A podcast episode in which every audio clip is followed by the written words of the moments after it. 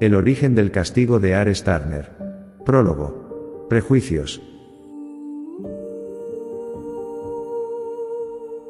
El saber no ocupa lugar. Pero son muchas las veces que nos dejamos llevar por la racionalidad de lo que creemos saber, y no nos damos cuenta de lo que realmente ocurre a nuestro alrededor. Este es el inicio de una historia que puede ser el principio, y el final de una filosofía de vida.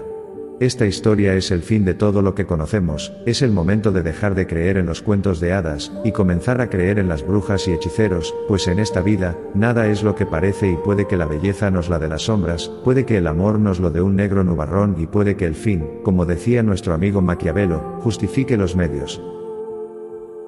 Cuando todo parecía ser calma, vino la tormenta para decirnos que algo malo estaba ocurriendo, no subestimes nunca el poder de la calma, pues es en la calma, cuando todo lo malo se fragua. Adéntrate en las páginas de esta historia, y aprende a juzgar a las personas por sus hechos, y no por lo que te han dicho que han hecho en esta vida.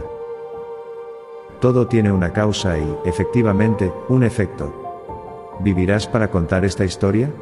Formularé mejor esta pregunta, ¿serás capaz de contarla, de entenderla?